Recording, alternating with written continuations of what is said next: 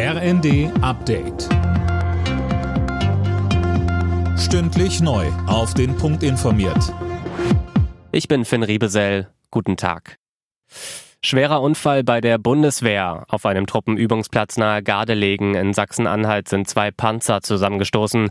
Dabei wurden zwölf Soldaten verletzt, einer von ihnen schwer. Er kam mit einem Rettungshubschrauber ins Krankenhaus. Derzeit ist noch unklar, wie es zu dem Vorfall kommen konnte. Bundesverteidigungsminister Pistorius sprach von einem schrecklichen Unfall. Das 49-Euro-Ticket soll zum 1. Mai kommen. Das hat das Bundeskabinett heute beschlossen. Das neue Ticket soll bereits ab April verkauft werden und dann bundesweit im Nahverkehr gültig sein. Zuvor braucht es aber noch das Okay von Bundestag und Bundesrat.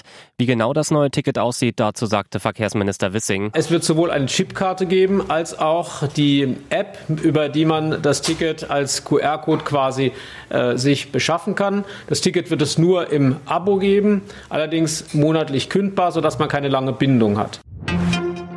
Die Stromversorgung in Deutschland ist bis 2031 gesichert. Dafür muss der Ausbau der erneuerbaren Energien aber massiv beschleunigt werden, so die Bundesnetzagentur. Außerdem braucht es Kraftwerke, die einspringen, wenn nicht genug Sonnen- und Windenergie produziert wird. Unter diesen Bedingungen hält die Bundesnetzagentur auch einen Kohleausstieg bis 2030 für möglich. Footballstar Tom Brady beendet seine NFL-Karriere. Ich komme direkt zum Punkt, ich höre auf, so der 45-Jährige in einem Instagram-Video. Auf den Tag genau vor einem Jahr hatte Brady schon mal seinen Rücktritt erklärt, dann aber doch weitergemacht. Alle Nachrichten auf rnd.de